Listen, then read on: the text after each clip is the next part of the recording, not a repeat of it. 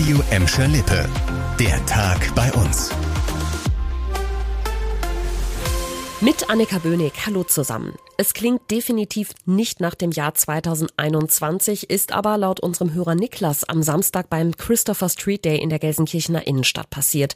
Niklas war beim Umzug für die Rechte von Lesben, Schwulen, Bisexuellen und Transgender-Personen unterwegs und wurde da nach eigener Aussage mehrmals von verschiedenen Personen beleidigt, bespuckt und körperlich angegangen.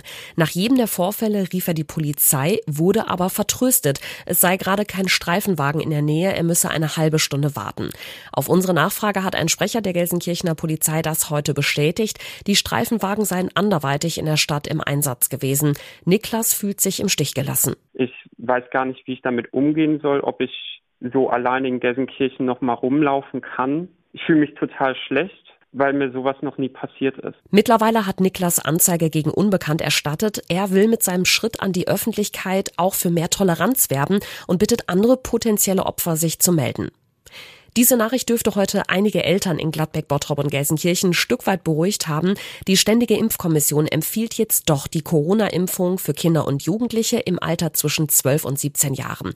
Bisher hatte die STIKO sich da ja eher zurückgehalten. Jetzt sagen die Experten, dass die Vorteile einer Impfung weitaus größer seien als die möglichen Gefahren von Nebenwirkungen.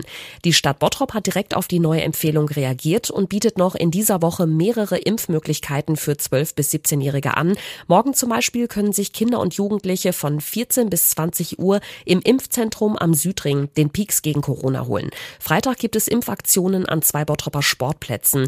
Die genauen Zeiten findet ihr auf radioemschalippe.de. Bei den Terminen ist jeweils ein Kinderarzt für die vorgeschriebene medizinische Beratung vor Ort. Im Gelsenkirchener Impfzentrum können sich Kinder und Jugendliche jeden Donnerstagnachmittag gegen Corona impfen lassen. In Recklinghausen geht das immer mittwochs und samstags nachmittags und am kommenden Wochenende zusätzlich auch Sonntag. Shoppen gegen die Corona-Krise. Das wünschen sich viele Einzelhändler und Kunden bei uns, nachdem die Geschäfte ja monatelang im Lockdown waren. In Gelsenkirchen soll es bald sogar einen verkaufsoffenen Sonntag geben. Am 19. September sollen die Geschäfte in der Gelsenkirchener Innenstadt und in Buhr öffnen dürfen.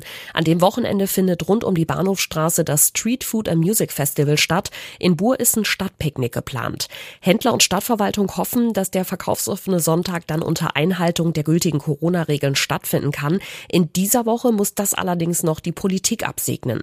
Heute haben die zuständigen Bezirksvertretungen Mitte und Nord beraten. Am Donnerstag muss dann der Gelsenkirchener Rat grünes Licht geben. In Gladbeck und Bottrop gibt's im Moment keine Pläne für verkaufsoffene Sonntage. Den Verantwortlichen ist die Lage da noch ein bisschen zu unsicher. Und zu guter Letzt wirft auch die Bundestagswahl bei uns langsam ihre Schatten voraus. Bei vielen Gladbeckern dürfte in dieser Woche die Wahlbenachrichtigung im Briefkasten landen. Ab heute werden die Unterlagen von der Stadt verschickt. Kommende Woche Montag öffnet dann auch das Briefwahlbüro im Fritz-Lange-Haus in Gladbeck-Mitte. Da können die Wähler auch schon vorab ihr Kreuz machen. Die Stadt Gelsenkirchen verschickt die Wahlbenachrichtigungen ab Ende dieser Woche. Die Briefwahlstellen in der Innenstadt und in Buhr öffnen dann am 30. August. In Bottrop werden die wichtigsten Termine für die Bundestagswahl am 26. September Mitte der Woche bekannt gegeben. Das war der Tag bei uns im Radio und als Podcast. Aktuelle Nachrichten aus Gladbeck, Bottrop und Gelsenkirchen findet ihr jederzeit auf radio und in unserer App.